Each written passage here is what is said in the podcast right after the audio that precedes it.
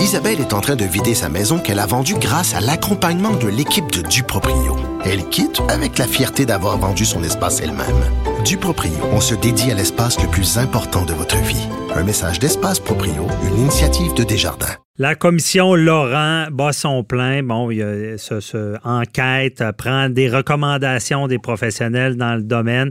On se rappelle la commission Laurent en lien avec la fillette martyre de Granby. Bon, un événement marquant qui était survenu s'était posé beaucoup de questions et euh, le gouvernement a mis en place une commission pour voir qu'est-ce qui s'est passé avec la DPJ, euh, comment on peut améliorer le système. On s'entend, nos enfants, c'est la base. Donc, euh, un cas comme la fillette de Granby, il faut pas que ça arrive, il faut prendre des mesures. Et il y a un, autre professionnel, des professionnels dans ce milieu qu'on connaît moins, on a déjà entendu, les criminologues. Les criminologues vont agir dans des dossiers de DPJ et on voulait en savoir plus plus sur ce domaine-là. Je suis avec la présidente euh, de l'Ordre des professionnels des criminologues du Québec, Michel Goyette. Bonjour. Bonjour. Merci d'être avec nous. Euh, donc, euh, je, sais que vous avez fait des recommandations à cette commission Laurent-là, mais on pourrait peut-être commencer pour vous pourriez nous expliquer c'est quoi le rôle des criminologues? Ben, avec grand plaisir. Alors, l'ordre professionnel des criminologues existe depuis cinq ans. C'est le plus jeune ordre professionnel. Mais les criminologues, euh, il y en a quand même depuis beaucoup plus longtemps que ça. Moi-même, euh, je suis criminologue de formation et j'ai commencé à travailler en protection de la jeunesse euh, il y a plus de 40 ans, mhm. au moment où la loi a été mise en vigueur. Alors, les criminologues, membres de l'ordre, ce sont de la relation d'aide. La criminologie, c'est une science qui est aux confins du droit, de la psychologie, du service social, mais c'est principalement une, euh, une profession de relation d'aide. Alors nous, ce qu'on fait, c'est qu'on vient en aide soit aux victimes. Donc, il y a un important euh, secteur de la formation des criminologues qui est lié à la aussi les contrevenants. Dans le fond, notre but, c'est d'amener les personnes à reprendre du contrôle sur leur vie dans un droit chemin, si on peut dire. Mhm. On est formé à différents niveaux et euh, on est dans différents champs, que ce soit les services correctionnels au Canada, les services correctionnels au Québec, les ressources communautaires, la protection de la jeunesse, les jeunes contrevenants ou d'autres euh, santé mentale, toxicomanie. On est un peu partout. Je peut-être aussi pour nous définir, euh, quand on décide d'aller étudier en criminologie, on sait déjà qu'on risque de pas travailler avec des clients qui se présentent à nous volontairement, qui lèvent la main pour euh, avoir de l'aide. Mmh. Donc, on est un peu des, euh, des spécialistes de la relation d'aide dans une certaine forme de contexte d'autorité. Alors, je sais pas si ça vous a mieux situé, là. Oui, mais c'est ça. et, et, spécialiste de cette criminalité-là, donc comment qu'elle peut euh, se constituer chez une personne et un peu comment elle peut se régler hein, dans quelque sorte? Absolument. Puis comment aussi pour une victime? Parce qu'on sait que quand on est victime soit de mauvais traitement enfant en protection de la jeunesse, ou soit d'agression sexuelle, ou peu importe de quoi on est victime, ça brise un peu quelque chose dans notre vie et euh, ben, ça se répare ça aussi là aussi, il y, a, des interventions que les criminologues euh, peuvent faire. Alors, euh, pour vous préciser, on a 1400 membres à l'heure actuelle, mhm. puis il y en a euh, plus de la moitié de ces membres-là qui travaillent dans le réseau social, donc santé et services sociaux, majoritairement en protection de la jeunesse. OK. Majoritairement. Et si on donne un cas d'espèce en protection de la jeunesse, comment ça se passerait là? Bon, en fait, la protection jeunesse, on, reçoit d'abord des signalements, OK? La population. La population nous signale les situations lorsqu'il pense qu'il y a un problème avec un enfant qui serait victime de l'un ou l'autre des, motifs de signalement, qui sont l'abus physique, l'abus sexuel, la négligence, l'abandon, les troubles de comportement. Euh, le traitement psychologique. J'espère qu'on n'oublie pas, je vais de mémoire. Ouais. Et à partir du moment Oh, excusez, Madame Goyette, je pense on vous perd un peu. Je ne sais pas s'il y a une ah. fenêtre prof, si vous pouvez vous rapprocher. tout, tout, près de la porte. Je vais m'y approcher encore plus. C'est mieux comme ça? Oui, oui, parfait. D'accord. Désolé. Allez-y, vous pouvez continuer. Retenons ou non le signalement. Mhm. Et euh, à partir du moment où le signalement est retenu, et là, il y a une évaluation qui est faite pour déterminer si la sécurité et le développement de l'enfant est réellement compromis. Et à partir du moment où cette évaluation-là statue que, effectivement, la sécurité au développement de l'enfant est compromis, et là, il y a une décision qui va se prendre, soit de façon volontaire avec les parents, il y aura des mesures euh, qui vont être susceptibles de corriger la situation, soit de, de façon ordonnée quand euh, les parents ne sont pas volontaires pour cette aide-là. Le juge peut ordonner des mesures. Alors, euh, ça, c'est le, processus d'intervention de la protection de la jeunesse. Fait qu'on on est présent, nous, autant à l'évaluation qu'à l'application des mesures, les criminologues. Mm-hmm. Et euh, si on, revient à la commission Laurent, la DPJ en, tant que telle, vous, je, je pense que vous identifiez certains problèmes, là. Certainement. En fait, euh, je vais essayer de résumer parce qu'on a fait quand même 19 recommandations. Je ne vous parlerai pas des 19. OK. Mais je vais vous parler des principales.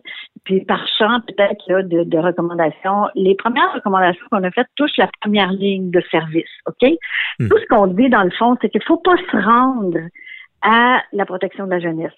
Il faut faire en sorte qu'on règle les situations euh, bien avant qu'il arrive un signalement et bien avant qu'on soit obligé de prendre des mesures par rapport à euh, soit abusé physiquement ou sexuellement. Ce qu'on dit dans le fond, c'est que la négligence, par exemple, c'est quelque chose qui se construit dans un contexte où les parents n'ont pas les ressources, où il y aurait besoin d'aide, mais ils l'ont pas. Euh, les enfants auraient besoin aussi, on peut, on peut, on peut voir des retards de développement qui se présentent assez tôt, mhm. mais les services sont pas disponibles pour qu'on comble ces retards-là. Alors nous, on dit, il faut vraiment faire un effort pour euh, diminuer le nombre de signalements la jeunesse, puis pas le diminuer parce que les gens ne signalent plus. Non, ça, ça c'est une catastrophe. Mm-hmm. Mais le diminuer parce qu'on n'a plus besoin de signaler parce que les enfants ont eu réponse à leurs besoins plus tôt. Et les parents aussi, parce que les parents souvent ont des besoins de services qui sont pas comblés, et c'est ce qui fait que bon, parfois ils sont pris avec leurs propres problèmes, ce qui les amène soit à être négligents ou soit à manquer de patience. Mhm. Alors, donc il faut renforcer la première ligne. il n'y a pas un manque de ressources à ce niveau-là. Euh, il y a complètement un manque de ressources mhm. euh, à ce niveau-là. C'est très, clair. On n'est pas les seuls qui le disent. Euh, non seulement les ressources, il y, il y en a pas tant que ça. Puis d'autre d'autre part, c'est que ça prend souvent beaucoup de temps pour les obtenir. Euh, l'exemple que je donne toujours, c'est quand un enfant, par exemple, a besoin de services d'orthophonie. On se rend compte à l'âge de trois ans qu'il y a un retard de langage. Ben, un retard de langage, il ne faut pas attendre deux ans quand il y a trois ans là, pour le corriger. Ça va être tard. Mm-hmm. Ça va être difficile de reprendre le contrôle après. Donc, que ce soit pour les petits, des ressources pour les aider à améliorer leur développement, ou, à l'école, par exemple, on en parle beaucoup.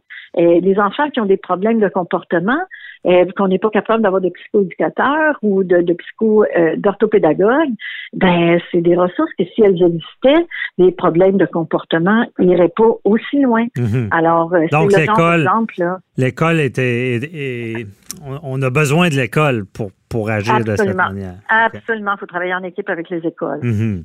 Et autres recommandations. Euh, aussi, ce qu'on a recommandé, nous, c'est que à l'heure actuelle, ben, je pense qu'on n'est pas les seuls à le dire. Le système euh, lui-même euh, de protection de la jeunesse est en crise. Mhm. Et euh, il est en crise principalement pour deux raisons. La première raison, c'est que le, nombre de signalements ne cesse pas d'augmenter. Et on aurait beau essayer de mettre des ressources supplémentaires pour traiter ces signalements-là. le problème qu'on a, c'est qu'on est en rareté de, de main-d'œuvre, en pénurie de main-d'œuvre. Et en protection de la jeunesse, les conditions sont très difficiles pour les intervenants sociaux. On travaille avec des gens qui sont pas nécessairement volontaires. On voit des situations qui sont très difficiles au, jour le jour. À chaque mhm. fois de voir des enfants maltraités, tout ça. Et donc, nos intervenants, souvent, peuvent se dire, ben moi, euh, je pense que c'est trop difficile pour moi, puis je vais aller travailler dans un secteur un petit peu plus tranquille.